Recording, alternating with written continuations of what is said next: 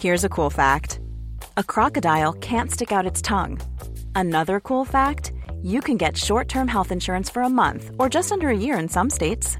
United Healthcare short term insurance plans are designed for people who are between jobs, coming off their parents' plan, or turning a side hustle into a full time gig.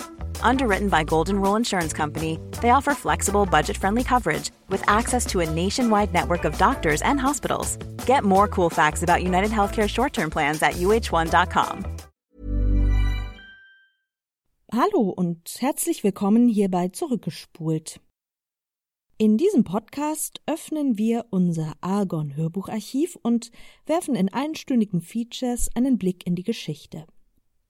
Ihr hört hier also Dokumentationen, die vor circa zehn Jahren bei uns erschienen sind und die wir euch auf diesem Weg nochmal zur Verfügung stellen. Heute hört ihr ein Feature zum Leben von Albert Einstein, der am 18. April 1955, also in dieser Woche vor 63 Jahren, gestorben ist. Wir wünschen euch eine interessante Hörstunde.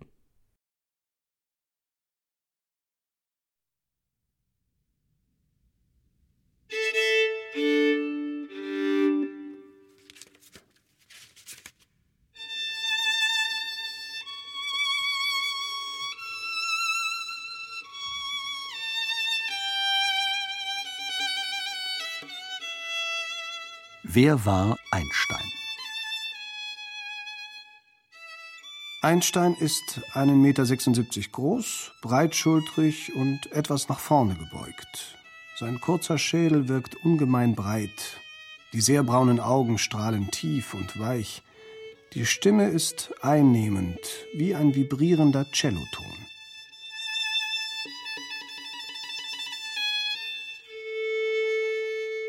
Ich höre die schiefen Töne von Einsteins Violinspiel, spät nachts, das stets in der Küche stattfand, rieche das nicht unangenehme Aroma seines Pfeifentabaks, das durch das ganze Haus zog.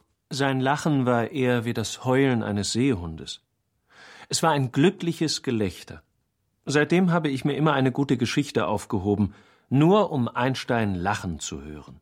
Es war sehr schwer, sich Einstein zum Feind zu machen. Aber wen er einmal aus seinem Herzen gestoßen hat, der war für ihn für immer erledigt. Das einzige Projekt, das er jemals aufgegeben hat, sind mein Bruder und ich, seine Söhne. Kepler hatte kein Herz, und eben deshalb hatte er vor der Welt nichts zu fürchten.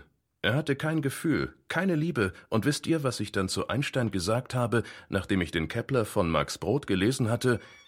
Dieser Kepler, Einstein, das sind Sie.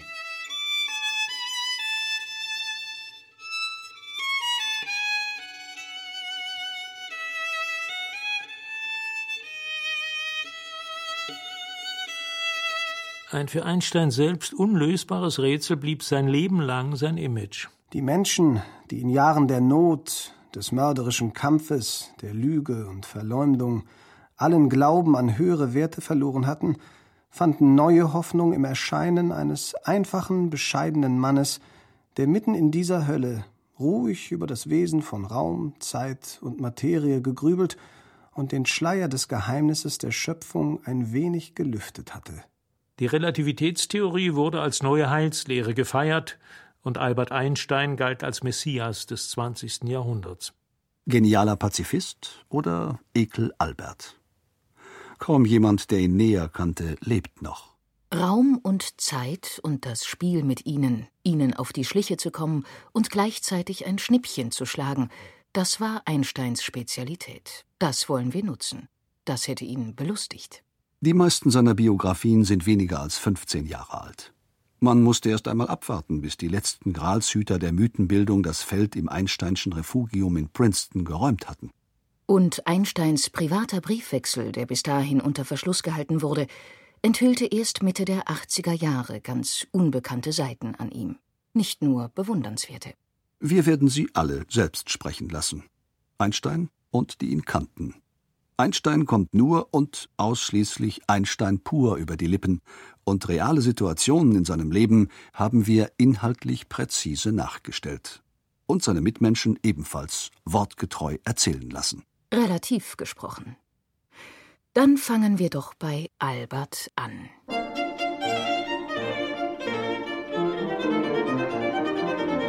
Ich sende heut euch ein Gedicht. Man ahnt, von Schiller ist es nicht.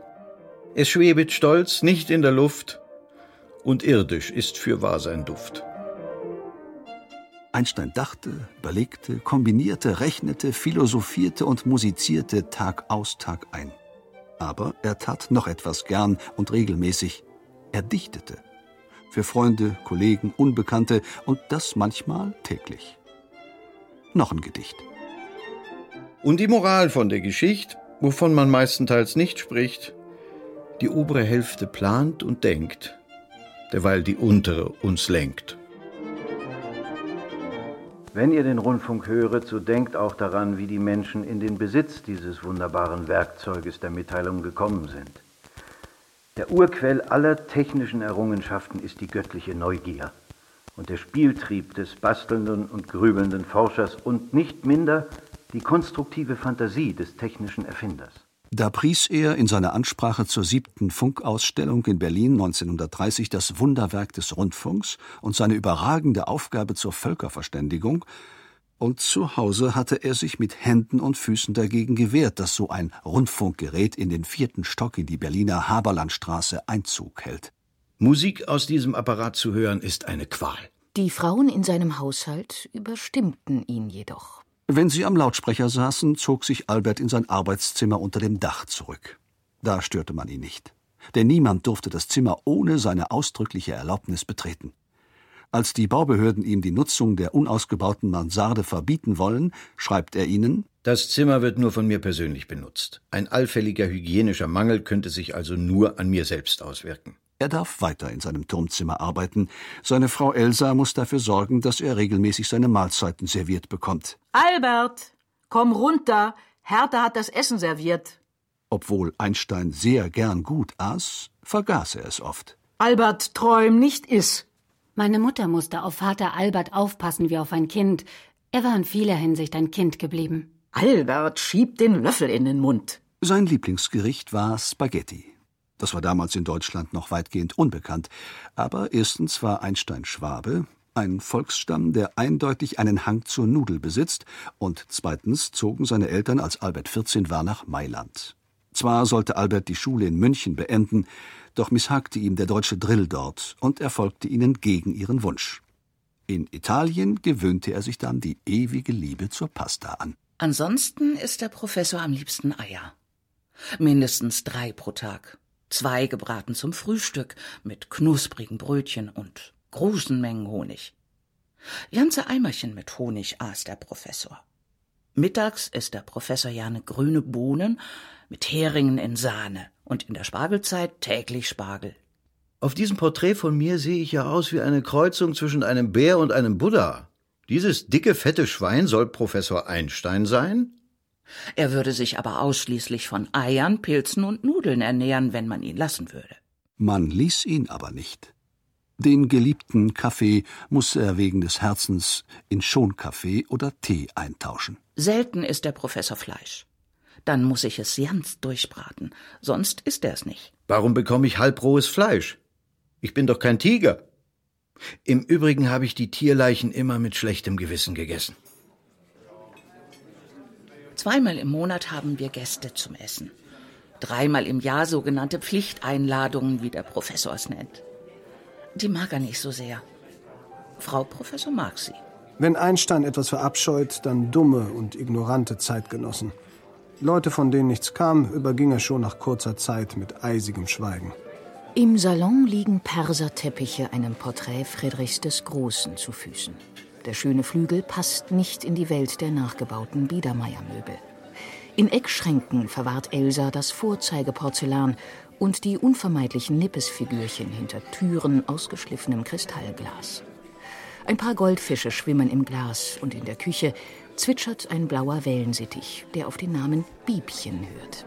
Wenn man ihn besuchen kam in der Haberlandstraße unweit der Friedrichstraße, bewegt sich Einstein in dieser etwas verschlissenen bürgerlichen Gemütlichkeit wie ein Fremder. Er sah immer so aus, als habe er sich ganz zufällig in diese Räume verirrt und müsse nun dort leben, weil ihm der Ausgang nicht bekannt ist. Zu den Einladungen muss ich immer das Gleiche kochen. Ich mag weder neue Sachen noch neuartige Speisen. Ich möchte auch keine neuen Sprachen lernen. Ich koche also immer Eierstichsuppe, Räucherlachs mit Mayonnaise, Schweinefilet mit Esskastanien und Stachelbeeren oder Erdbeeren mit Schlagsahne. Erdbeeren hat er für sein Leben ja gegessen. Der Professor isst dann davon so viel, dass man sie ihm manchmal wegnehmen muss. Einstein hat gefressen wie ein Kind. Der Professor liebte die Hunde, die seine Freunde mitbrachten. Er hatte auch einen Kater, Peter, in Berlin. Später in Amerika hatte er dann 30 Katzen, hat man mir erzählt. Ach ja, bei den Einladungen gab es immer Selleriepunsch. Doch der Professor trank nicht viel davon. Er mochte Alkohol nicht besonders. Er nippte schon mal am Cognacglas. Dafür rauchte er fast immer. Pfeife und Zigarre. Seine Pfeife war so mit ihm verwachsen, dass er sie auch kalt mit sich herumtrug. Albert, hier unten in der Wohnung wird ab sofort nicht mehr geraucht. Das kannst du oben in deinem Zimmer machen. Hier unten nur bei festlichen Anlässen. Der Professor lebt ganz spontan. Manchmal arbeitet er zu Hause, manchmal im Institut, manchmal arbeitet er ja nicht. Manchmal bleibt er den ganzen Tag im Bett und dann wiederum spielt er stundenlang Geige oder Klavier.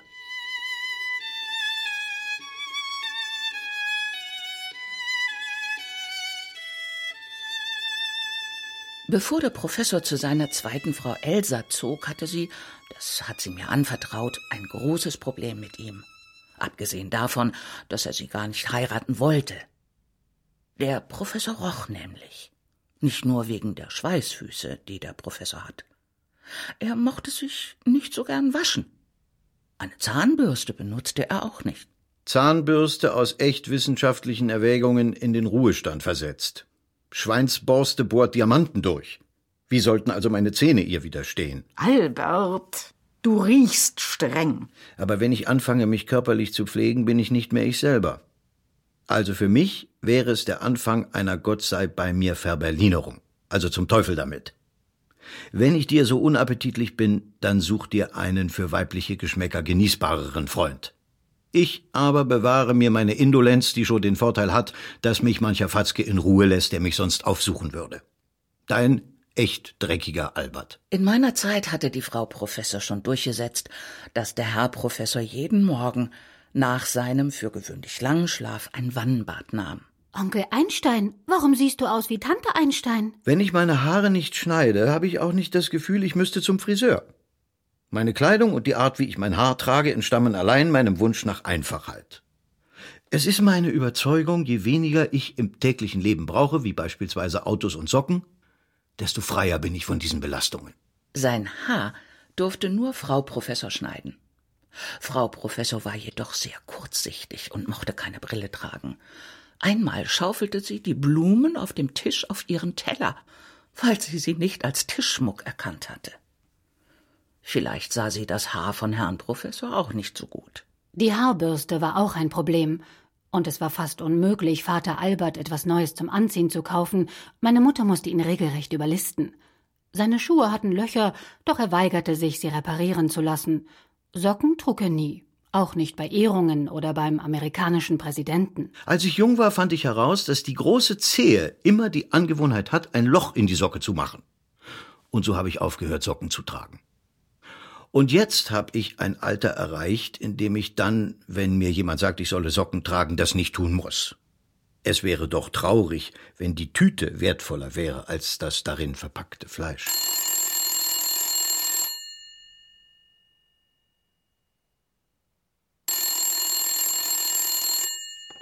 Einstein? Ja, selbst. Am Apparat. Das Radio mochte der Professor nicht, das Grammophon auch nicht. Das musste Margot wieder zurückgeben. Aber das Telefon liebte er.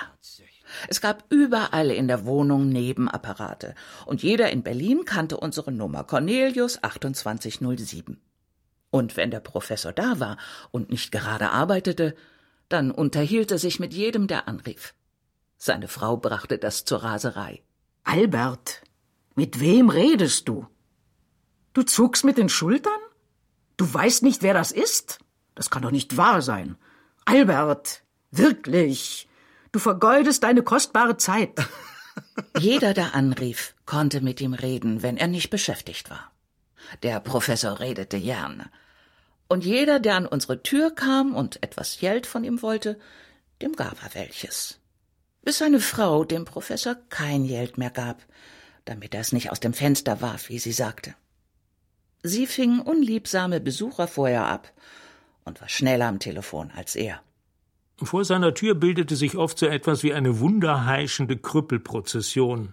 Unentwegt erschienen Bettler, Schnorrer, Bittsteller oder enthusiastische Touristen, die Einstein nur mal sehen wollten. Oder Maler und Fotografen, die behaupteten, sie müssten Einstein unbedingt porträtieren.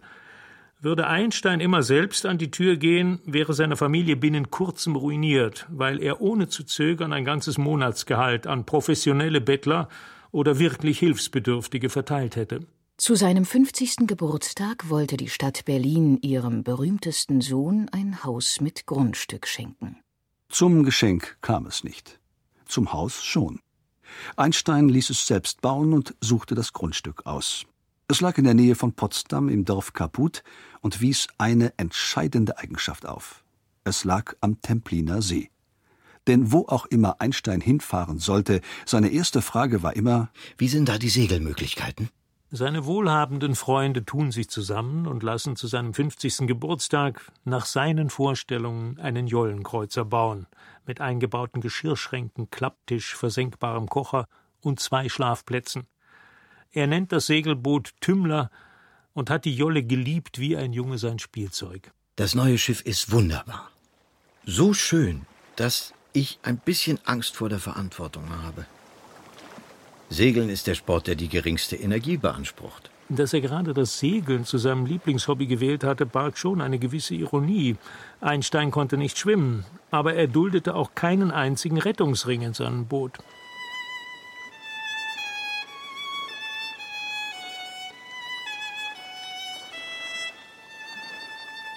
Jeder in der Stadt hier schmachtet nach Frieden und auch Stille, möchte dem Trubel entrinnen in die Berge nahe dem Himmel.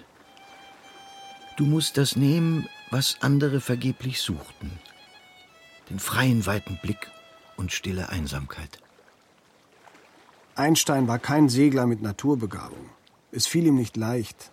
Ich erinnere mich, ihn unzählige Male darauf hingewiesen zu haben, er müsse sich ducken, wenn er herumlaufe, damit der Segelbaum ihn nicht träfe. Oft geriet er in der Bucht in eine Flaute und wir schleppten ihn mit unseren Ruderbooten zurück. Er hatte sicherlich viel Ausdauer. Oft fuhr er den ganzen Tag hinaus und ließ sich einfach treiben. Er empfand ein kindliches Vergnügen, wenn eine Windstille eintrat und das Boot zum Stillstand kam. Oder wenn es auf Grund lief. Oft sorgten wir uns sehr und alarmierten die Küstenwache. Da lebten wir schon in den Vereinigten Staaten. Professor Einstein, are you okay? Yes. Wir schleppen Sie zurück. Nein, warum? Irgendwann muss der Wind ja wiederkommen. Letzten Endes beruht jedes friedliche Zusammenleben der Menschen in erster Linie auf gegenseitigem Vertrauen und erst in zweiter Linie auf Institutionen wie Gericht und Polizei. Dies gilt ebenso für Nationen wie für Individuen. Das Vertrauen aber gründet sich auf eine loyale Beziehung des Gebens und Nehmens. Die USA ist gegenwärtig die wirtschaftlich und militärisch mächtigste Nation. Ihr Verhalten wird in erster Linie den Weg der internationalen Entwicklung in der nächsten Zukunft bestimmen. Dies legt unter den gegenwärtigen Umständen eine enorme Verantwortung auf uns, und jeder muss sich mit allem Ernst fragen, sind wir auf dem rechten Weg? Da lebte Einstein schon seit über 20 Jahren in den Vereinigten Staaten in der kleinen Universitätsstadt Princeton bei New York. Nachdem die Nationalsozialisten in Deutschland 1933 die Macht übernommen hatten, war Einstein, der sich gerade im Ausland auf Reisen befand, nicht mehr nach Berlin zurückgekehrt. Die Vereinigten Staaten nahmen den Schweizer Staatsbürger und Nobelpreisträger, Erfinder der speziellen und allgemeinen Relativitätstheorie, mit verhalten offenen Armen auf. Heute entschloss ich mich, meine Berliner Stellung im Wesentlichen aufzugeben also Zugvogel für den Lebensrest. Ich beuge mich den Morddrohungen und antisemitischen Angriffen auf meine Person. Möwen begleiten noch immer das Schiff, beständig fliegend. Das sind meine neuen Kollegen, aber weiß Gott tüchtiger als ich. Ich habe gehört, die Nazis haben 50.000 Reichsmark auf meinen Kopf ausgesetzt. Ich wusste nicht, dass ich so teuer bin. Zuvor war Einstein mit Elsa schon auf einer Vortragsreise in den Vereinigten Staaten gewesen. Die wohl surrealste Szenerie in seinem bisherigen Leben bot sich dem Ehepaar, als es 1931 in Kalifornien eintraf. Einstein, Einstein, ra, ra, ra! Einstein, Einstein, ra, ra, ra! Very nice. Very nice. Thank you. Was halten Sie von der Prohibition, Professor? Ist mir egal. Ich trinke nicht. Was halten Sie von der Todesstrafe? Ich bin dagegen. Erstens wegen der Irreparabilität im Falle eines Justizirrtums und zweitens ist der moralische Einfluss der Todesstrafe auf diejenigen, die damit zu tun haben, in äußerstem Maße bedenklich. Wie stehen Sie zur Homosexualität, Professor Einstein? Die sollte bis auf den notwendigen Schutz von Minderjährigen straffrei sein. Und was ist Ihre Meinung bezüglich Schwangerschaftsabbrüchen? Jede Frau sollte das Recht haben, bis zu einem gewissen Stadium der Schwangerschaft über einen Abbruch selbst zu entscheiden. Und was halten Sie vom Radio? Mittlerweile viel. Es führt die Menschen zueinander. Tausende von Menschen, Professor Einstein, sind hier zu Ihrem Empfang gekommen. Das hat es noch nie gegeben. Was sagen Sie dazu? Es scheint mir nicht gerecht, ja nicht einmal geschmackvoll, einige wenige Menschen mit maßloser Bewunderung zu überhäufen und ihnen übermenschliche Kräfte des Geistes und des Charakters anzudichten. Das nun ist mein Schicksal geworden. Und es besteht ein grotesker Gegensatz zwischen dem, was mir die Menschen an Fähigkeit und Leistung zuschreiben, und dem, was ich wirklich bin und vermag. Der Empfang in den USA war ein Triumph. Zusammen mit Elsa, ihrer Tochter Margot und Sekretärin Helen Dukas richtete er sich unweit der Küste häuslich ein. Zu Hause fühlte er sich dort nie.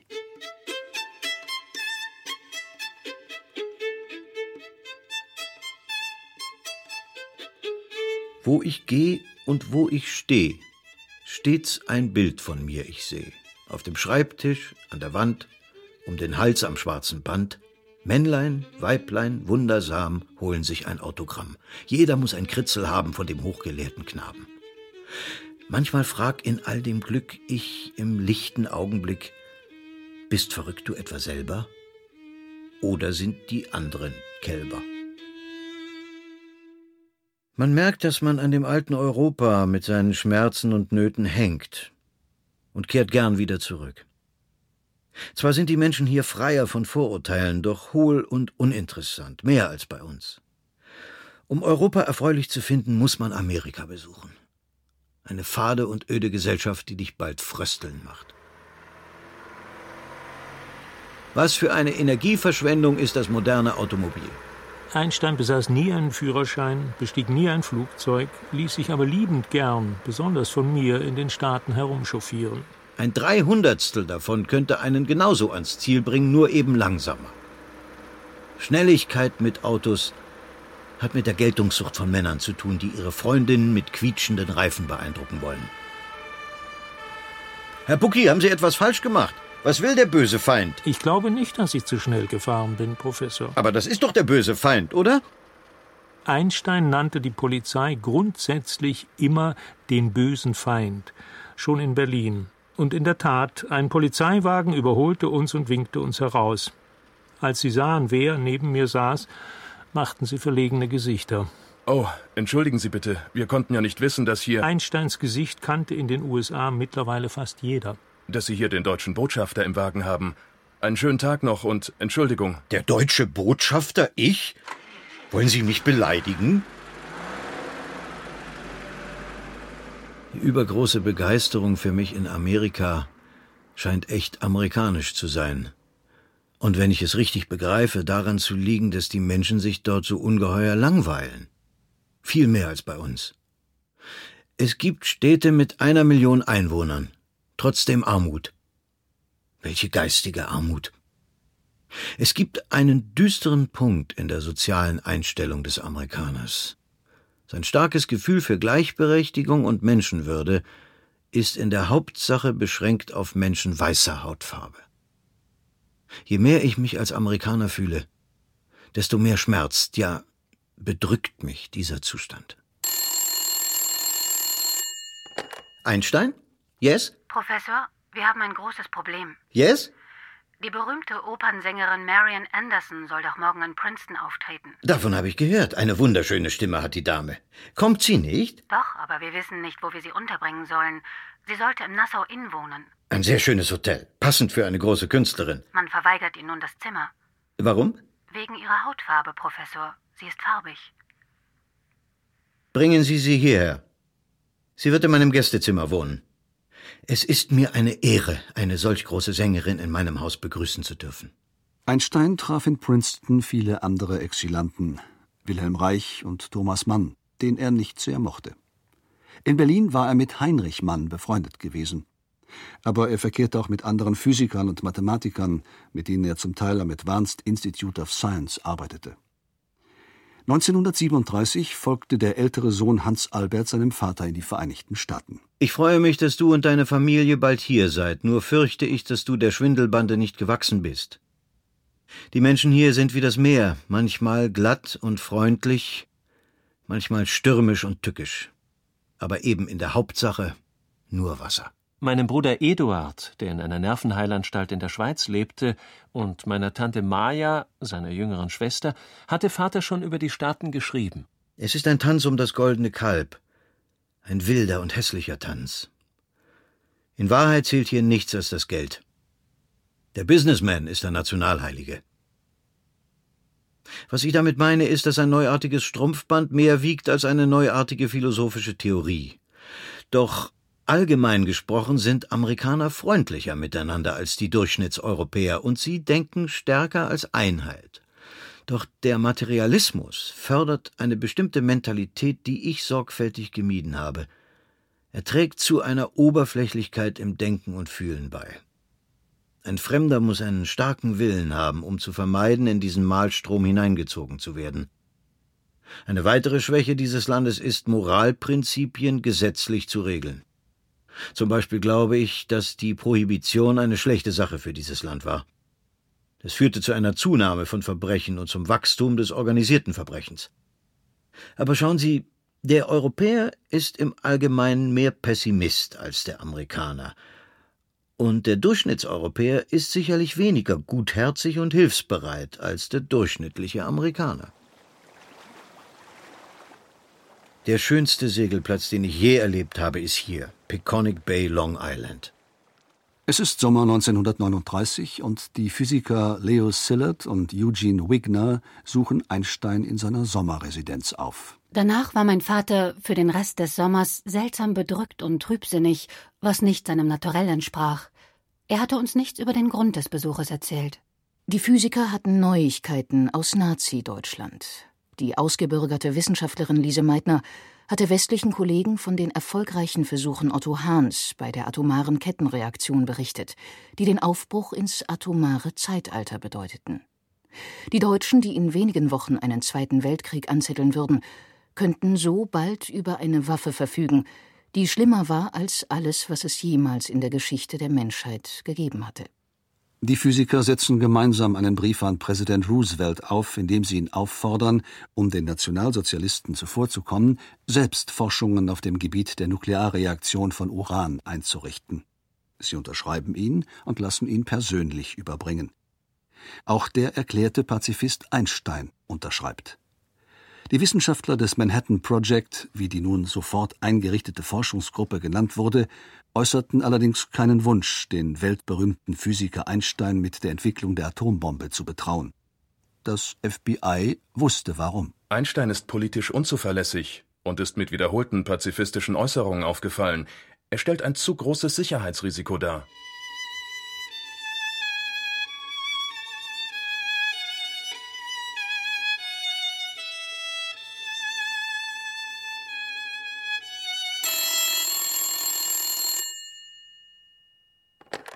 Einstein? Yes? Professor, ich möchte Sie darüber informieren, dass heute die erste Atombombe der Welt über Hiroshima abgeworfen wurde. Es wird gleich in den Nachrichten gebracht. Oh wen? Nein.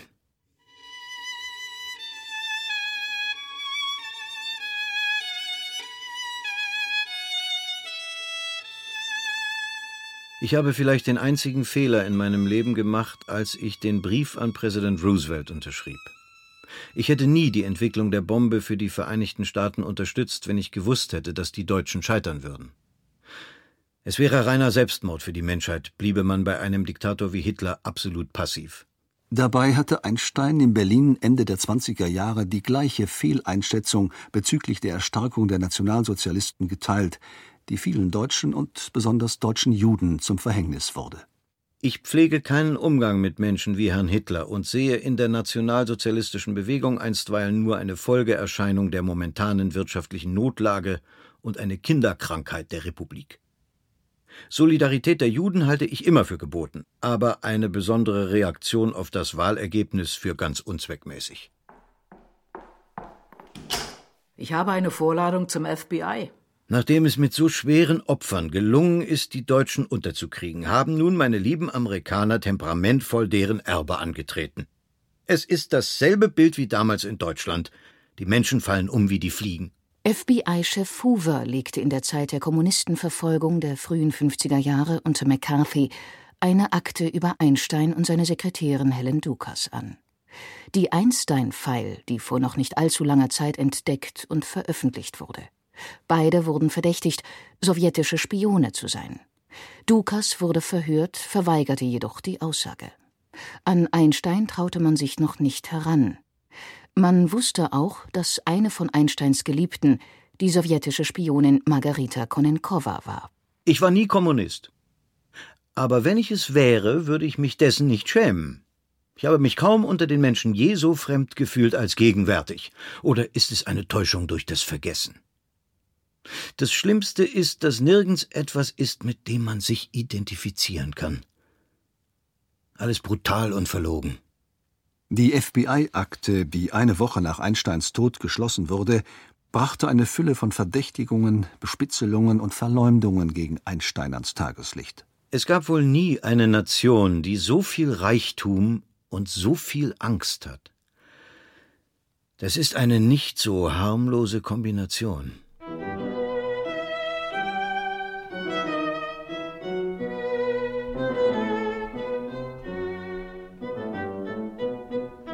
Welcher Partei gehören Sie an? Oder mit welcher sympathisieren Sie, Professor Einstein?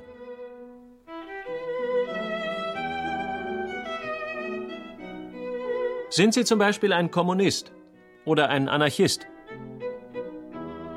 Sie haben, unseren Informationen zufolge, bei Ihrem letzten Besuch bei uns für Zeitungsinterviews und Pressefotos Geld genommen. Das heißt, Ihre Frau hat es verlangt.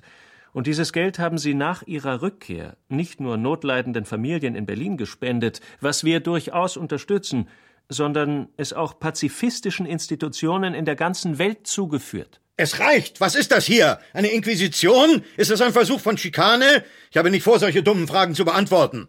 Komm, Elsa. Ich verzichte, in dieses Land zu reisen. Ich habe nicht darum gebeten, nach Amerika zu fahren. Ihre Landsleute drüben haben mich eingeladen. Ja, mich ersucht. Falls ich als Verdächtiger in Ihr Land reisen muss, will ich überhaupt nicht fahren. Wenn Sie mir kein Visum geben wollen, dann sagen Sie es mir bitte. Dann weiß ich, wo ich stehe und bleibe hier in Berlin. Machen Sie das aus eigener Freude oder handeln Sie auf Befehl von oben?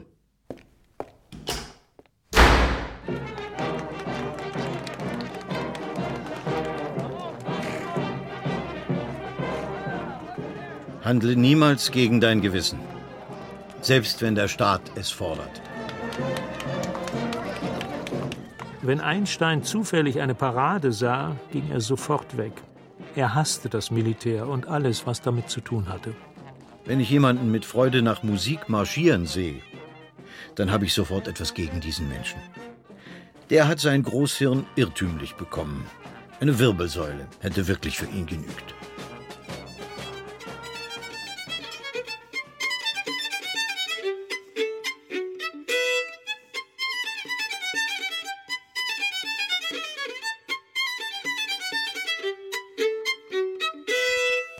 Achte stets das Individuum und hege eine unüberwindliche Abneigung gegen Gewalt und Vereinsmeierei. Aus all diesen Motiven bin ich leidenschaftlicher Pazifist und Antimilitarist, lehne jeden Nationalismus ab, auch wenn er sich nur als Patriotismus gebärdet. Mutig sind wir dann und wann, wenn keine Gefahr uns droht. Beginnt jedoch der Mob zu rasen, verlieren wir manchmal allen Mut. Diesen Vers schrieb Einstein an die Preußische Akademie der Wissenschaften, als sie ihr renommiertestes Mitglied nach der Machtübernahme der Nationalsozialisten ausschloss. Er hielt jedoch an seiner Hochachtung für Max Planck und die meisten seiner Kollegen aus der Akademie fest. Ich halte sie lediglich für feige. Um ein tadelloses Mitglied einer Schafherde zu werden, muss man vor allem ein Schaf sein. Und die schlimmste Ausgeburt des Herdenwesens ist das mir verhasste Militär. Diesen Schandfleck der Zivilisation sollte man so schnell wie möglich zum Verschwinden bringen. Dabei hatte die Beziehung zur damals bedeutendsten wissenschaftlichen Forschungsstätte der Welt, der Kaiser Wilhelm Akademie in Berlin, wie eine offizielle romantische Verlobung angefangen, wenn die auch zu einer Konvenienzehe zwischen der Akademie und Einstein führen sollte. Im Sommer 1913 begaben sich der Leiter der Akademie, Max Planck, und sein Stellvertreter, Walter Nernst, auf den Züricher Hauptbahnhof zum Stelldich ein. Vorausgegangen war am Tage zuvor die Werbung, der Heiratsantrag an den jungen Wahlschweizer, den Professor für theoretische Physik Einstein. Der hatte sich, wie es sich geziemt, geziert und um Bedenkzeit gebeten. Mögen hätte er schon wollen, ins Zentrum der Wissenschaft in den güldenen Käfig der Preußen unter exzellenten Arbeitsbedingungen zu gehen, nur hatte die Sache für Einstein einen großen Haken. Einstein hasste sein Geburtsland Deutschland. Der in Ulm geborene jüdische Schwabe hatte sich schon zu seiner Studentenzeit in Zürich aus der unliebsamen Staatsbürgerschaft entlassen, um die von ihm bis zum Tod geführte Schweizer Staatsangehörigkeit anzunehmen. Das deutsche Volk ist durch Jahrhunderte hindurch von einer sich ewig erneuernden Schar von Schulmeistern und Unteroffizieren, sowohl zu emsiger Arbeit wie auch mancherlei Wissen, als auch zu sklavischer Unterwürfigkeit, militärischem Drill und zu Grausamkeit gedrillt worden, sagte er vernichtend über das Land, aus dem auch beide Elternteile stammten. Unter dem Eindruck des Massenmords an Millionen von Menschen war er dennoch in der Lage, dieses harsche Urteil später noch zu verschärfen. Die Deutschen hatten stets die Tendenz, Psychopathen knechtisch zu dienen. Es ist ihnen jedoch noch nie so vollkommen gelungen wie gegenwärtig unter Hitler. Die Deutschen sind ein durch schlechte Traditionen so übel verhunztes Volk, dass es schwer sein wird, eine Remedur durch vernünftige oder gar humane Mittel zu erreichen. Ich hoffe, sie werden sich am Ende des Krieges mit Gottes gütiger Hilfe weitgehend gegenseitig totschlagen. Man kann niemals sagen, das deutsche Volk sei nicht verantwortlich zu machen, dass Hitler an die Macht kam, weil es in diesem Fall eine ungewöhnliche Tatsache gibt. Hitlers vollständiges Programm war bereits in Mein Kampf veröffentlicht worden. Was kann ein Diktator mehr tun, als sein Programm in Druck zu geben, ehe er es durchführt? Doch zurück zum Züricher Bahnhof im letzten Sommer des Friedens vor den heraufziehenden düsteren Schatten des Ersten Weltkriegs. Planck, Physiker von Weltruf und Vater der Quantentheorie, hatte selbst für Wissenschaftskreise ungewöhnliche Preziosen Einstein vor die Füße gelegt, wenn er dem Ruf der Preußen folgen sollte. Keine Lehrverpflichtung. Doch können Sie Vorlesungen nach Lust und Laune abhalten. Ein Jahresgehalt von 12.000 Mark. Das höchste Gehalt, das ein deutscher Professor bekommen kann. Ein deutscher Professor? Ein Professor in Deutschland. Und ein eigenes Institut für theoretische Physik. Geistige und finanzielle Freiheit des Forschens und die Möglichkeit des Austausches mit den Besten und Klügsten unseres Faches. Sie spekulieren mit mir wie mit einem prämierten Legehuhn oder wie Leute, die eine seltene Briefmarke erwerben wollen. Geben Sie mir eine Nacht Bedenkzeit. Wir treffen uns morgen Mittag auf dem Bahnhof. Trage ich eine weiße Blume, bleibe ich hier. Halte ich eine rote Blume in der Hand, komme ich zu Ihnen nach Berlin. Es ging, wie gesagt, um eine romantische Verlobung zu einer Vernunftheirat. Einstein hätte die Freiheit, in Ruhe und ohne Druck zu forschen, und das Berlin des säbelrasselnden Kaisers könnte ihn als Trophäe herumreichen. Noch nie war ein Wissenschaftler so hofiert worden. Und das hatte neben vielen anderen Gründen einen vor allen anderen. Einstein hatte bereits mit 16 als Gymnasiast folgendes Gedankenexperiment lange beschäftigt. Was würde eigentlich geschehen, wenn man auf einem Lichtstrahl sitzt und sich genau auf ihm in genau demselben Tempo wie dieser selbst fortbewegt?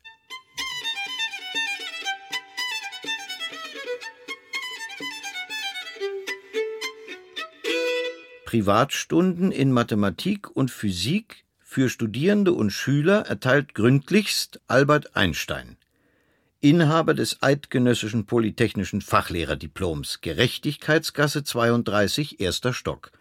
Probestunden gratis. Als Angestellter des Schweizerischen Patentamtes in Bern versuchte er, das schmale Budget für seine kleine Familie durch Nachhilfestunden aufzubessern. So hatte er den jungen Mathematiker Ernst Habicht kennengelernt. Bern, den 29. Mai 1905. Lieber Habicht. Dieser hatte mit Einstein und dem Rumänen Maurice Solovin in Bern die Akademie Olympia gegründet. Ein Debattierclub, der sich regelmäßig in Cafés traf, um unter anderem Kant, Spinoza und Don Quixote zu lesen und zu diskutieren. Hier stießen sie auch gemeinsam auf die Forschungsergebnisse des französischen Mathematikers Henri Poincaré, der, wie Einstein später zugab, nur einen winzigen Schritt von der speziellen Relativitätstheorie entfernt war, was Einstein jedoch nirgendwo offiziell erwähnte. Lieber Habicht, warum haben Sie mir Ihre Dissertation immer noch nicht geschickt, Sie Miserabler? Ich verspreche Ihnen vier Arbeiten dafür. Die vierte Arbeit liegt erst im Konzept vor und ist eine Elektrodynamik bewegter Körper unter Benutzung einer Modifikation der Lehre von Raum und Zeit. Der rein kinematische Teil dieser Arbeit wird Sie sicher interessieren. Gemeint war damit nichts anderes als die spezielle Relativitätstheorie. Da war einmal ein Mann aus Maastricht, der rannte viel schneller als Licht. Als er einmal weglief, und zwar ganz relativ, kam er vorher schon wieder in Sicht. An jenem Tag im Jahre 1907 begann sich sein Leben völlig zu verändern. Und das der Wissenschaft.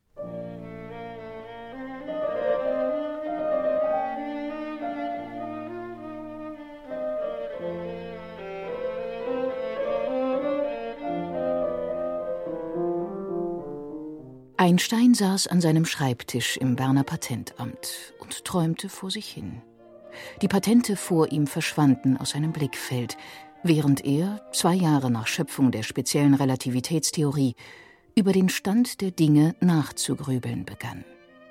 Er bereitete gerade einen Überblicksartikel über die Anwendbarkeiten der speziellen Relativitätstheorie in den unterschiedlichen Bereichen der Physik vor. Bei der Frage der Gravitation geriet er immer wieder ins Stocken. Dabei fiel mein Blick aus dem Fenster auf einen Arbeiter, der gerade auf dem Dach des gegenüberliegenden Hauses herumhantierte. Und dieser Anblick eines Menschen, der in einer derart prekären Höhe das Gleichgewicht zu wahren versuchte, führte mich unweigerlich zu der Vorstellung seines Falls. Jeder kann sich ausmalen, was passieren würde. Der Mann verliert das Gleichgewicht, kommt ins Rutschen, torkelt über den Rand des Daches und stürzt ab. Etwas von dieser Vorstellung von einer fallenden Person ließ ihn so lange darüber nachgrübeln, bis ich schließlich auf den glücklichsten Gedanken meines Lebens stieß. Für einen Beobachter, der sich im freien Fall vom Dach eines Hauses befindet, existiert kein Gravitationsfeld. Wenn eine Person sich im freien Fall befindet, spürt sie ihr eigenes Gewicht nicht. Einstein ist durch diese glückliche Beobachtung, wie er es nennt, nun in der Lage, seine allgemeine Relativitätstheorie zu entwickeln. Er kann nun Materie, Energie und Raumzeit miteinander ins Verhältnis setzen. Acht Jahre später konfrontierte Einstein die Welt damit. Die Ära Newton wurde damit von der Ära Einstein abgelöst. Er veränderte unsere Auffassung vom Wesen von Raum und Zeit. 1921 erhielt er den Nobelpreis in Physik für die Entdeckung des photoelektrischen Effekts, nicht jedoch für die beiden weltverändernden Relativitätstheorien, die die theoretischen Grundlagen unter anderem für folgende Erfindungen bildeten Alarmanlagen, Fernseher, CD-Player, Fernbedienung für Fernseher, Leuchtfarben, Mikrowellenherde, Klimaanlagen, Kühlschränke, automatisch belichtende Kameras, Belichtungsmesser, Fotopapier, Kobalt, Gammastrahlentherapie, Elektronenbestrahlungstherapie, Tiefkühltheken, Scannerkassen, Kassen mit automatisch laufendem Band, Computerbildschirme, Laserdrucker, Kernreaktoren, Kernkraftwerke, Geigerzähler, Nachtsichtgeräte, lasergelenkte Raketen, Atombomben, Wasserstoffbomben.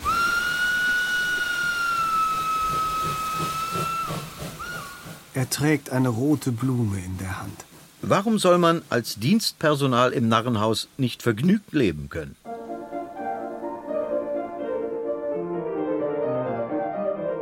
Wir Wissenschaftler, die wir das traurige Schicksal haben, an der Entwicklung noch grausamerer und wirkungsvollerer Mittel der Vernichtung mitgearbeitet zu haben, müssen es als unsere oberste und heiligste Pflicht betrachten, alles in unseren Kräften Stehende zu tun, um die Anwendung dieser Waffen für unmenschliche Zwecke, für die sie erdacht worden sind, zu verhindern. Unser ganzer gepriesener Fortschritt der Technik, überhaupt die Zivilisation, ist der Axt in der Hand eines pathologischen Verbrechers vergleichbar. Einstein erfand auch gern und erfolgreich praktische Dinge in seiner Berliner Zeit. Er war ein begeisterter Tüftler. So hielt er in seinem Namen ein Dutzend Patente, unter anderem für einen Kühlschrank, den er entwickelt hatte, und für den Kreiselkompass, der erfolgreich in den U-Booten der deutschen Kriegsmarine im Ersten Weltkrieg eingesetzt wurde. Man kann also sagen, er hat am Krieg, den er so entschieden hasste, mitverdient. Sein Patent am Kreiselkompass hat er sein Leben lang verschämt verschwiegen, die Tantiemen jedoch brav kassiert. Sie sind ein gescheiter Junge, Einstein. Ein sehr gescheiter Junge. Aber Sie haben einen großen Fehler. Sie lassen sich nichts sagen. Einstein, ich habe Sie heute zu mir gebeten, weil ich Ihnen klar machen möchte, dass Physik an sich kein leichtes Studium ist. Ich weiß, Sie sind ein sehr gewissenhafter Student und haben auch den guten Willen, aber Ihre Resultate zeigen das nicht. Wenn ich, ohne Sie zu kränken, den Vorschlag machen darf, besser Medizin oder Jura zu studieren und die Physik aufzugeben. Für diese Fächer, Herr Professor, habe ich überhaupt kein Verständnis. Das einzige andere Fach, das mir noch gefallen würde, wäre Literatur. Doch mit Verlaub, Herr Professor, ich möchte es doch wenigstens noch eine Weile versuchen, wie ich in der Physik vorankomme. Hätte ich als Wissenschaftler keinen Erfolg gehabt, wäre ich gerne Berufsgeiger geworden. Ich habe in der Musik den höchstmöglichen Grad von Glück gefunden. Musik beeinflusst nicht die wissenschaftliche Arbeit, aber beide werden von derselben Quelle der Sehnsucht genährt und sie ergänzen einander in der Entspannung, die sie bieten. Was ich zu Bach zu sagen habe, ist hören, spielen, lieben, verehren und das Maul halten. Professor, wer sind Ihre Lieblingsautoren? Heinrich Heine, Dostojewski, Goethe und Wilhelm Busch. Professor, Sie unterstützen finanziell das Bauhaus, aber in Ihrer Wohnung gibt es nur altmodische Plüschmöbel. Ich will doch nicht auf Möbeln sitzen, die mich unentwegt an eine Maschinenhalle oder einen Operationssaal erinnern. Man sagt, der Kubismus ist mit ihrer Arbeit verwandt. Stimmt das? Maler wie Paul Klee, Piet Mondrian und nicht zuletzt Picasso berufen sich auf ihre Entdeckung. Diese neue künstlerische Sprache hat mit der Relativitätstheorie nichts gemein. Der Mann, der das Weltbild der Physik umgestoßen hatte, stand ratlos vor einer Leinwand und konnte die Chiffren aus Farbe und Pinselführung nicht entziffern. Er war nicht in der Lage, sich mit der Ikonographie eines modernen Bildes zu beschäftigen, und irgendetwas in ihm weigerte sich, den Inhalten und der Sinndeutung dieser Gemälde ernsthaft nachzuspüren. Ihr seid ja schon wieder zurück. Es war furchtbar, ganz furchtbar. Er ist schon zur Pause gegangen. Dabei muss man das wirklich gesehen haben, Mama. Und Berthold Brecht hat so eine hohe Meinung von Papa. Ich aber nicht von Herrn Brecht. Ich habe eine denkbar schlechte Meinung von Herrn Brecht. Diese Drei-Groschen-Oper war furchtbar, furchtbar. Am allerschlimmsten war diese Musik. Falls man es überhaupt Musik nennen kann, von diesem, diesem. Kurt Weil. Weil komponiert eben anders als Mozart. Da hast du es. Das kann auch niemand.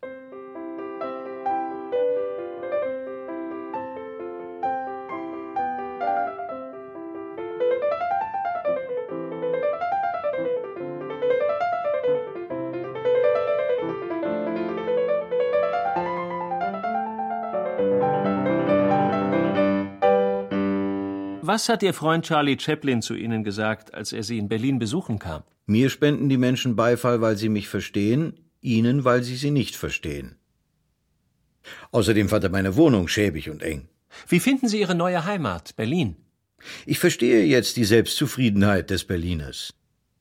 Man erlebt hier so viel von außen, dass man die eigene Hohlheit nicht so schroff zu fühlen bekommt wie an einem stilleren Plätzchen.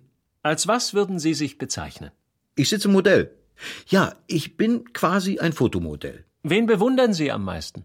Als die allergrößten Schöpfer betrachte ich Galilei und Newton. Newton vereinte in einer Person den Experimentator, den Theoretiker, den Physiker und nicht zuletzt den Künstler. Und Niels Bohr? Bohr ist ein wahrhaft genialer Mensch. Ein Glück, dass es so etwas überhaupt gibt. Ich habe alles Vertrauen zu seinen Gedankengängen, ich bin regelrecht verliebt in ihn. Er ist ein höchst feinfühlendes Kind und geht in einer Art Hypnose in dieser Welt herum. Und was halten Sie von Sigmund Freud? Der Alte hat scharf gesehen. Er hat sich durch keine Illusion einlullen lassen, außer manchmal durch ein übertriebenes Vertrauen in die eigenen Einfälle. Sie haben einmal gesagt, dass Sie einer Tochter nicht erlauben würden, theoretische Physik zu studieren. Was halten Sie denn von Madame Curie? Frau Curie ist sehr intelligent, aber eine Heringsseele, das heißt arm an jeglicher Freude und Schmerz. Ihr fast einziger Gefühlsausdruck ist das Schimpfen über Dinge, die sie nicht mag. Und eine Tochter hat sie, die ist noch ärger, die ist ebenfalls sehr begabt. Marie Curie hat eine sprühende Intelligenz, ist aber trotz ihrer Leidenschaftlichkeit nicht anziehend genug, um jemandem gefährlich zu werden. Professor, wo haben Sie denn alle Ihre Freundinnen gelassen? Segelschiff und Freundinnen sind in Berlin geblieben. Hitler hat aber nur Ersteres genommen, was für Letztere beleidigend ist.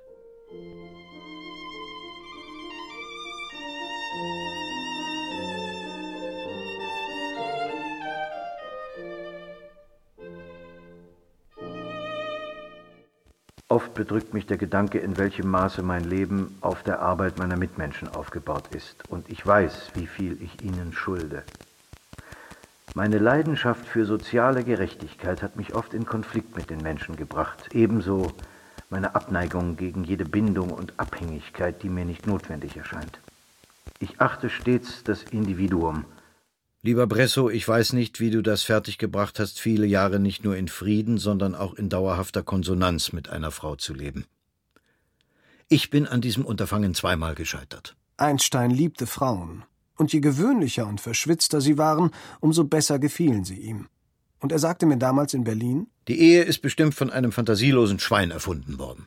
Als ich ihn 30 Jahre später in Princeton darauf ansprach, meinte er Das stimmt genau. Ich stehe immer noch dazu. Eine gute Frau muss irgendwo zwischen Putz, Teufel und Schlampe angesiedelt sein. Einstein soll Freunden gegenüber geäußert haben, dass er die zweite als erstes und die erste als zweite geheiratet hat. Dabei fing alles eigentlich ganz normal und liebevoll an. Der junge Albert verliebte sich in die wenig ältere Kommilitonin Mileva Maric, der einzigen Frau, die damals in Zürich Physik studierte. Mileva war gebildet, aus wohlhabendem serbischem Elternhaus und hatte eine leichte Gehbehinderung. Aber sie hat eine so schöne Stimme. Sie ist ein Buch, wie du, mein Sohn. Du aber brauchst eine Frau.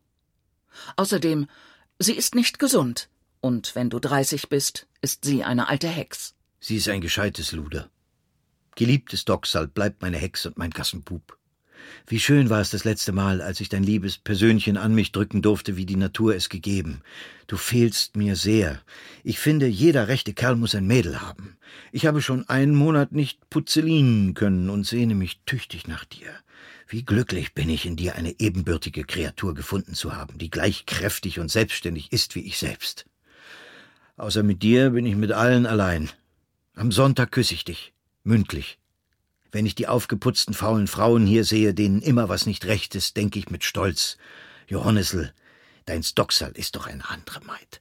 Meine Alten, die denken, dies is a dumme Sach, aber sagen tans nix, sonst krieg er den's aufs Dach. Mein Doxal sei Schnabel, dis mich ich gern hern, und nachher ihm's lustig mit meinem versperren. Ich möchte dich küssen vor Freude und Entzücken, mein lieber kleiner Engel. Wie habe ich früher nur allein leben können, du mein Alles. Ohne dich fehlt's mir an Selbstgefühl, Arbeitslust, Lebensfreude, kurz. Ohne dich ist mein Leben kein Leben. Albert und Mileva heiraten 1903 mit der Zustimmung des im Sterben liegenden Vater Einsteins gegen den Willen der Mutter Pauline.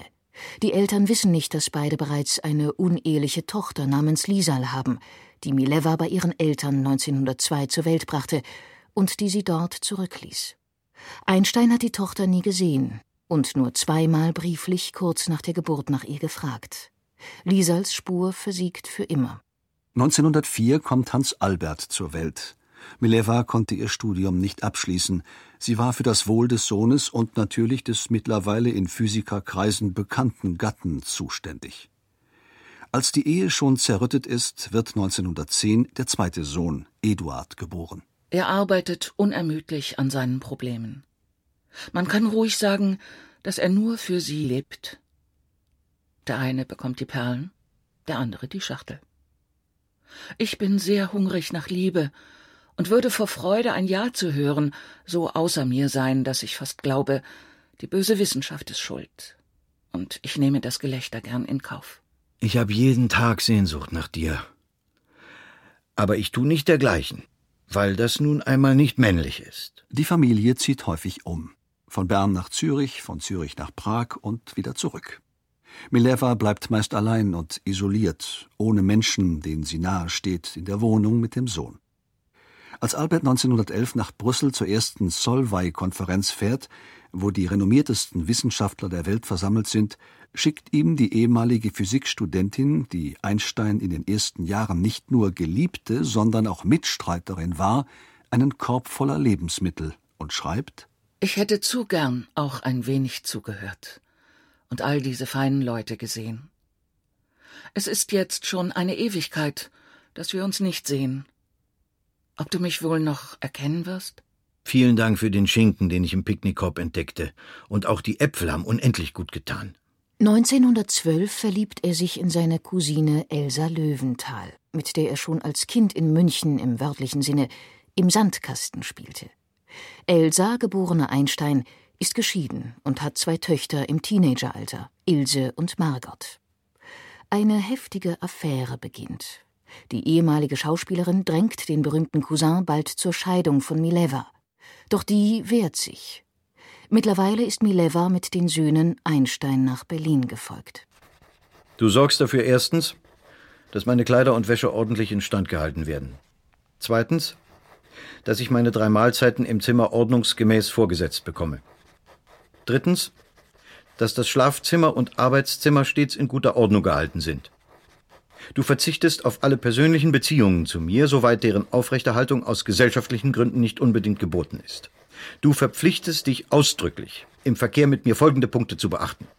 Du hast weder Zärtlichkeiten von mir zu erwarten, noch mir irgendwelche Vorwürfe zu machen. Dies waren seine Bedingungen, sich nicht scheiden zu lassen. Er setzt sie schriftlich auf und Mileva soll unterschreiben. Mileva stimmt in ihrer Verzweiflung zu.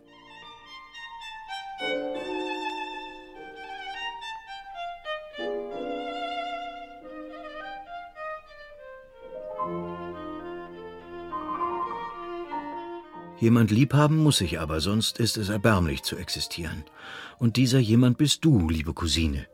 Du kannst ja nichts dagegen machen, ich frage dich nicht um Erlaubnis. Ich herrsche absolut im Schattenreich meiner Vorstellungen, oder bilde mir es jedenfalls ein. Dies war an Elsa gerichtet, und er beschreibt einem Freund gegenüber die Verbindung so. Das äußerst wohltuende, wirklich hübsche Verhältnis zu meiner Cousine, dessen Dauercharakter durch die Unterlassung einer Ehe garantiert ist. Wir Männer sind jämmerliche, unselbstständige Geschöpfe, das gebe ich jedem mit Freuden zu, aber verglichen mit diesen Weibern ist jeder von uns ein König, denn er steht halbwegs auf eigenen Füßen, ohne immer auf etwas außer ihm zu warten, um sich daran zu klammern. Jene aber warten immer, bis einer kommt, um nach Gutdünken über sie zu verfügen. Geschieht dies nicht, so klappen sie einfach zusammen. Mileva kehrt nach wenigen Monaten in Berlin mit den Söhnen nach Zürich zurück. Sie hat ihre eigene wissenschaftliche Karriere der Ehe und den Kindern geopfert. Nun bleibt ihr keine Wahl, als zu gehen, will sie noch einen Rest Würde behalten. Die erste Ehe Albert Einsteins ist zu Ende. Doch du, liebes Elschen, wirst nun meine Frau werden und dich überzeugen, dass es gar nicht hart ist, neben mir zu leben. Das Leben ohne meine Frau ist für mich persönlich eine wahre Wiedergeburt. Es ist mir zumute, als wenn ich zehn Jahre Zuchthaus hinter mir hätte. 1919 wird die erste Ehe endgültig geschieden. Wenig später heiratet Einstein Elsa in Berlin. Wobei Einstein kurz vorher noch zögert, ob sie die richtige Wahl sei. Gestern wurde plötzlich die Frage gestellt, ob Albert Mama oder mich heiraten wolle. Albert selbst lehnt jede Entscheidung ab. Er ist bereit, mich oder Mama zu heiraten. Dass Albert mich sehr lieb hat, vielleicht so lieb, wie mich nie mehr ein Mann lieb haben wird, weiß ich, hat er mir auch selbst gestern gesagt. Ich habe nie den Wunsch oder die geringste Lust verspürt, ihm körperlich nahe zu sein, anders bei ihm. Er hat mir selbst einmal zugegeben, wie schwer es ihm fällt, sich zu beherrschen. Helfen Sie mir. schrieb die zwanzigjährige Tochter Ilse an den befreundeten Mediziner Nikolai. Was der antwortet, weiß man nicht. Mutter und Tochter handelten es unter sich aus. Vielleicht würfelten sie um Albert. Als Elsa ihren berühmten Cousin schließlich heiratet, weiß sie genau, unter welchem Stern ihre Ehe beginnt. Auf meiner Reise nach Norwegen werde ich nur eine der Frauen mitnehmen, Else oder Ilse. Letztere eignet sich am besten, da sie gesünder und praktischer ist.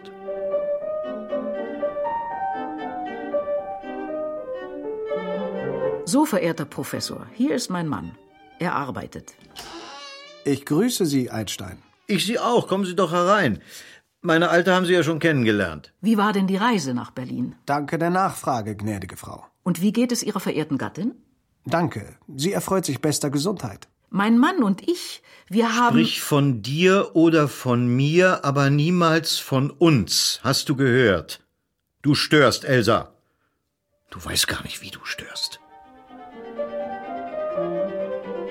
Unbehaglich macht mich stets das Wörtchen wir, denn man ist nicht eins mit einem anderen Tier.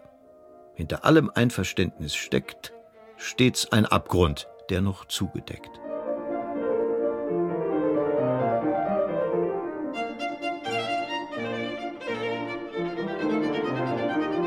Warum zeigt der Professor so viel Interesse für andere Frauen? Mein lieber Konrad, können Sie mir das sagen? Du musst dir vorstellen, der Professor wäre in einem Rosengarten. Damit er sicher sein kann, die schönste Rose zu haben, muss er alle anderen Rosen prüfen. Das hast du sehr nett gesagt, Konrad. Mama, entweder du musst dich von Vater Albert trennen oder seine Liebschaften hinnehmen. Sag nicht, du hättest nichts gewusst. Ein für allemal. Entscheide dich. Elsa! Was ist? Der Wagen ist da! Gib mir Geld! Er holt dich ab, nicht mich. Wenn ich ins Theater eingeladen werde und man mich mit einer Limousine abholen lässt, da möchte ich so viel Geld bei mir haben, dass ich die Garderobe wenigstens bezahlen kann. Geh zum Teufel.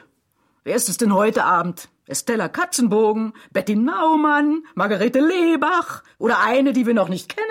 Einmal die Woche kam die Österreicherin Margarete Lebach nach Kaput. Sie brachte für Frau Professor Vanillekipferl mit. Die mochte sie sehr.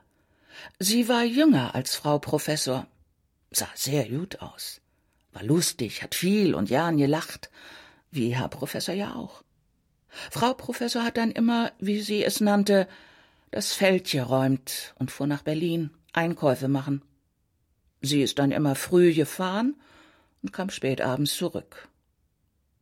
Frau Lebach soll ein Kind von Herrn Professor in Prag zur Welt gebracht haben. Ein Jung.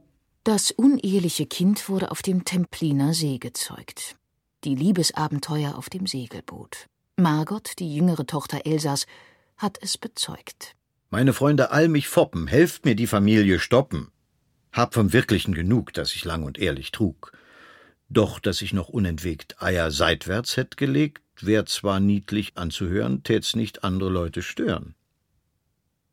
Gezeichnet Einstein, Stiefvater. Uneheliche Kinder Einsteins, so heißt es, soll es insgesamt vier gegeben haben. Das mit Mileva gezeugte Liesal, von dem Einstein niemals sprach, ist, so wird vermutet, gestorben oder wurde zur Adoption freigegeben. Um seine langjährige treue Sekretärin Helen Dukas haben sich mehr als nur Gerüchte gerankt, dass sie nicht etwa eine heimliche Geliebte, wie viele meinten, sondern die verschollene Tochter Liesal gewesen sein soll. Einsteins Freund und Biograf Peter Bucki vertritt in seinen Erinnerungen vehement diese Vermutung. Dann gab es anscheinend zwei Söhne aus seiner Berliner Zeit und last but not least Evelyn, die Adoptivtochter von Sohn Hans Albert, die wiederum aus einer Liaison seines Vaters 1942 in den Staaten mit einer Tänzerin hervorgegangen sein soll. Zwei Kindern war er wirklicher Vater. Relativ gesehen. Einstein brachte Mileva und die Söhne im Juli 1914 auf den Anhalter Bahnhof in Berlin zum Zug nach Zürich. Ich habe gestern geheult wie ein kleiner Junge.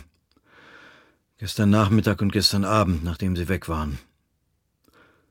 So eine Sache hat eine kleine Ähnlichkeit mit einem Mord. Doch der ferne Vater entfremdet sich schnell von den Söhnen. Der halbwüchsige Hans Albert stellt sich früh auf die Seite der unglücklichen Mutter, die vom Vater, wie die gemeinsamen Züricher Freunde bemerken, ungerecht und hasserfüllt behandelt wird. Ich habe diese Kinder unzählige Male Tag und Nacht herumgetragen, im Kinderwagen herumgefahren, habe mit ihnen gespielt, gescherzt, geturnt. Früher jubelten sie, wenn ich kam, und jetzt?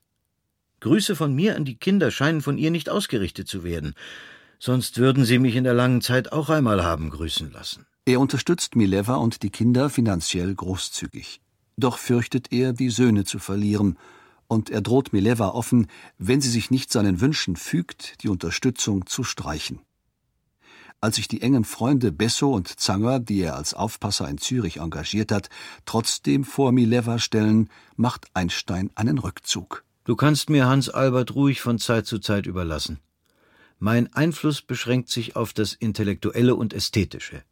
Ich will ihn hauptsächlich denken, urteilen und objektiv zu genießen lehren. Seine geschiedene Frau war eine der ersten weiblichen Physikstudentinnen der Welt und galt als hochbegabt. Offenbar kann sie in Einsteins Augen die Söhne intellektuell nicht fördern. Als sie durch den psychischen Druck der Scheidung schwer erkrankt, wittert Einstein Simulation, bis ihn auch hier die Freunde eines Besseren belehren. Die Krankheit jedoch, die Einstein aus der Ferne nicht anzweifelt, trifft seinen jüngeren Sohn, den gerade sechsjährigen Eduard. Er liegt mit einer schweren Lungenentzündung im Bett. Einstein zieht interessante Schlüsse. Der Zustand meines Kleinen deprimiert mich sehr. Es ist ausgeschlossen, dass er ein ganzer Mensch wird. Wer weiß, ob es nicht besser wäre, wenn er Abschied nehmen könnte, bevor er das Leben richtig gekannt hat. Ich bin schuld an ihm und mache mir Vorwürfe, das erste Mal im Leben.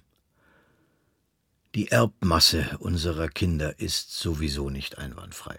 Nach einem Selbstmordversuch 1929 wird bei dem hochbegabten Tete, wie Eduard von seinen Eltern genannt wird, Schizophrenie diagnostiziert. Er wird mit Unterbrechungen bis zu seinem Tod 1965 in psychiatrischen Anstalten leben. Nach Milevas Tod 1948 vertraut Einstein seinem älteren Sohn Hans Albert an, wenn ich informiert gewesen wäre, wäre Tete nicht auf der Welt. Einstein hält viel von Genetik, die damals in Mode kommt. Er spielt offenbar auf psychische Erkrankungen in Milevas Familie an. Als Einstein nach Amerika emigriert, ist das auch sein Abschied von Eduard. Er wird ihn nie mehr wiedersehen und lehnt einen Besuch auch nach dem Krieg beim kranken Sohn ab. Mit dem heranwachsenden Hans Albert verbringt er regelmäßig ein paar Wochen im Jahr, wenn es seine Zeit zulässt. Den älteren Sohn hält er zwar für einen prächtigen Kerl, aber in seinen Augen ist auch er nicht perfekt. Der Albert fängt schon ganz lustig zu denken an. Merkwürdigerweise über technische Fragen. Aber schließlich freut mich jede geistige Regsamkeit, wenn sie auch am Spießigen klebt. Papa, ich habe lange nachgedacht und weiß jetzt, was ich werden will. Das freut mich, mein Sohn. Und was willst du werden? Ingenieur. Ingenieur? Ja, ich habe mich endgültig entschlossen. Ich halte das für eine abscheuliche Idee. Das kann nicht sein. Und trotzdem werde ich Ingenieur. Egal, was du dazu sagst. Gut. Wenn das so ist, dann will ich dich nie im Leben wiedersehen. Leb wohl. Papa! Hans Albert ließ sich nicht beirren. Das hatte er vermutlich vom Vater wurde Ingenieur für Hydraulik und später Professor in diesem Fach an der Universität in Berkeley. Doch nicht nur den Berufswunsch seines Ältesten meint Einstein beurteilen zu können. Als Hans Albert, ähnlich wie er selbst mit etwas über 20, eine ältere Frau heiraten will, die zwar nicht hinkt wie seine Mutter, aber nur knapp 1,50 Meter groß ist, rast der Vater, dessen Ruf für seine Liberalität und Toleranz mindestens so groß ist wie sein Ruf als Wissenschaftler. Das mit Albert ist das Böseste. Manchmal zweifle ich, ob er normal ist. Und als das Drohen nichts nutzt, wendet er sich an den jüngeren Sohn, den psychisch kranken Eduard. Die Verschlechterung der Rasse ist gewiss etwas Übles, eines der schlimmsten Dinge. Deshalb kann ich Albert seine Sünde nicht vergessen. Ich vermeide es, instinktiv mit ihm zusammenzutreffen, weil ich kein frohes Gesicht zeigen kann. Und du? Glaubst du, dass dein Vater bei dir gesündigt hat? Dann vergib mir deine Existenz. Die Schöpfung braucht ihren Luxus, wenn sie Gott nicht reuen soll. Zu dem Zeitpunkt ist Eduard nur vorübergehend in einer Klinik. Er ist hochintelligent und strebt ein Medizinstudium an. Als Hans Albert Frieda Knecht dennoch heiratet, bietet Einstein sofort einen Waffenstillstand an. Wenn du mir noch den festen Entschluss mitteilst, mit der Knecht kein Kind zeugen zu wollen, werde ich mich ehrlich mit deinem Entschluss der Heirat abfinden, obwohl ich es für euch beide bedaure.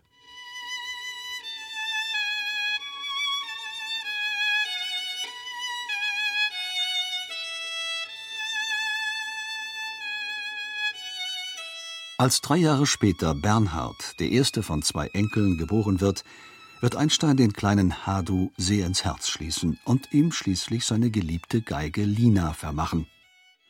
Die beiden Söhne gehen in Einsteins Testament dagegen fast leer aus. Einsteins Erbe wird nach Elsas Tod 1936 hauptsächlich an Helen Dukas und Stieftochter Margot gehen. Hans Albert darf das Haus des Vaters nach seinem Tod nicht mehr betreten. Auch in den Jahren davor sahen sich Vater und Sohn nicht mehr, obwohl Hans Albert im selben Land lebte.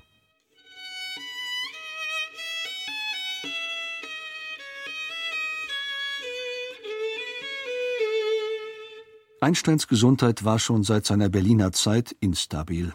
Mehrmals 1918 und zehn Jahre später entging er knapp dem Tod. Ich habe mir fest vorgenommen, mit einem Minimum medizinischer Hilfe ins Gras zu beißen, wenn mein Stündlein gekommen ist. Bis dahin aber darauf lossündigen, wie es mir meine ruchlose Seele eingibt. Einstein war herzleidend und gleichzeitig ein begnadeter Hypochonder, hasste jedoch Medizin und Mediziner bzw. hegte ihnen gegenüber ein lebenslanges Misstrauen. Die Ärzte, die er an sich heranließ, wie den Ungarn Janosch Plesch, waren eher ungewöhnliche Vertreter ihrer Art. So brachte Plesch wenige Wochen vor Einsteins Tod aus Berlin eine Kiste seiner Lieblingszigarren mit. Einstein war hoch erfreut. Lieber Gott, bitte, die muss ich noch rauchen, und zwar schnell, damit ich sie noch alle genießen kann. Wie sein Verhältnis zu Gott sei, wurde der Jude und Wissenschaftler, der sozusagen Gottes Schöpfung, das Universum erklären wollte, immer wieder gefragt. Raffiniert ist der Herrgott, aber boshaft ist er nicht. Ich habe noch einmal darüber nachgedacht. Vielleicht ist Gott doch boshaft. Einstein setzte sich sein Leben lang gegen Diskriminierung und Verfolgung der Juden ein. Sein Engagement während der Nazizeit ist legendär. Die Zahl, denen er ins Exil und später zu einem neuen Staat verhalf, ist hoch. Helen Dukas und ich haben ein Vermittlungsbüro für Verfolgte sowie intellektuelle Sonderlinge. Und ich kann Ihnen allen versichern, dass das Geschäft in ungeheurem Schwung ist. Mit Chaim Weizmann, dem ersten Präsidenten des Staates Israel, ist er befreundet. Die Gründung des jüdischen Staates und besonders der Hebräischen Universität in Jerusalem sind ihm ein Anliegen. 1952 besucht ihn Ben Gurion. Er hat einen ganz besonderen Auftrag in der Tasche. Er soll Einstein die Nachfolge Weizmanns als Präsident Israels antragen. Verehrter Professor Einstein, der Staat Israel würde sich geehrt fühlen, wenn Sie sein zweiter Präsident würden.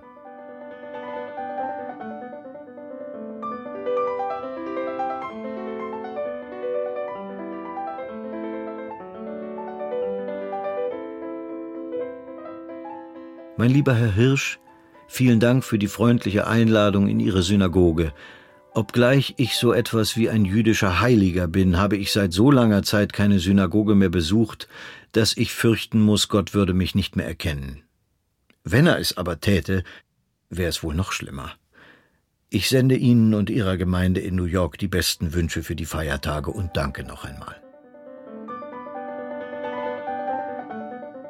Stellen Sie sich vor, Sie nehmen einer Schnecke Ihr Haus weg. Wäre es dann immer noch eine Schnecke?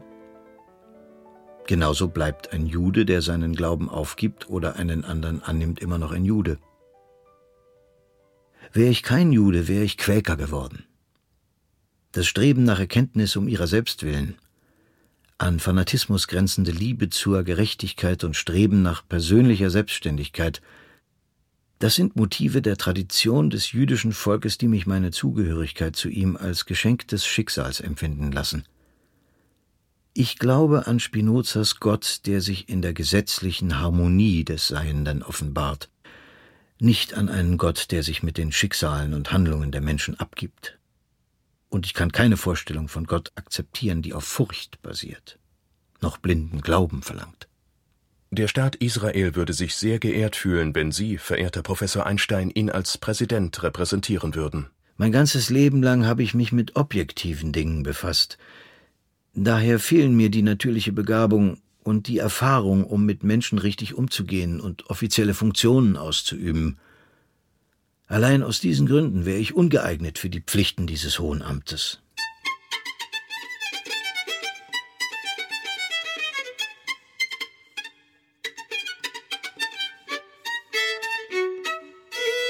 Ich habe auch daran gedacht, was für eine schwierige Situation entstehen würde, wenn die Regierung oder das Parlament Dinge beschließen würden, die mich in Gewissenskonflikte bringen würden. Wenn er angenommen hätte, säßen wir jetzt wirklich in der Tinte.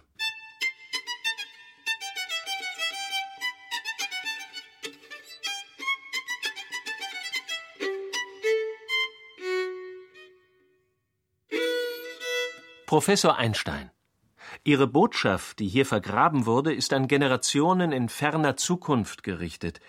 Verraten Sie uns, was Sie den Menschen im kommenden Jahrtausend gewünscht haben? Liebe Nachwelt, wenn ihr nicht gerechter, redlicher und überhaupt vernünftiger sein werdet, als wir es gewesen sind, so soll euch der Teufel holen. Diesen frommen Wunsch, mit aller Hochachtung geäußert habend, bin ich euer ehemaliger Albert Einstein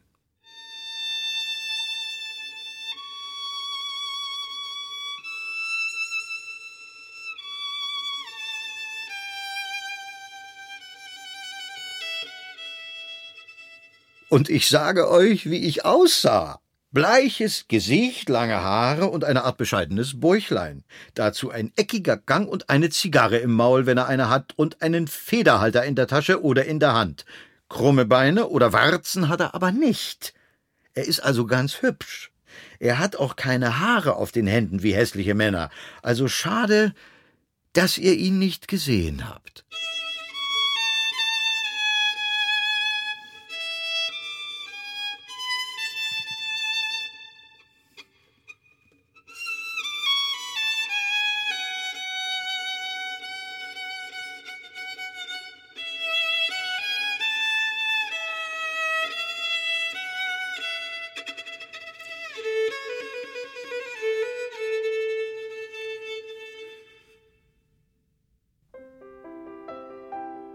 Albert Einstein Ein Leben.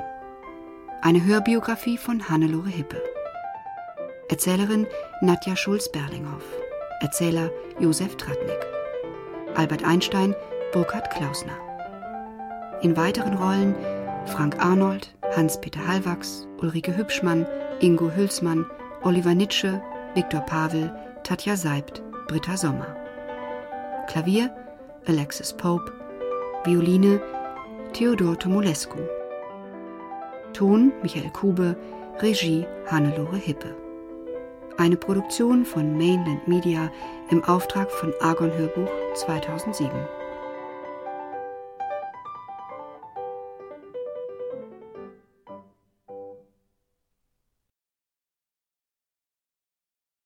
In der nächsten Woche erfahrt ihr hier etwas über William Shakespeare.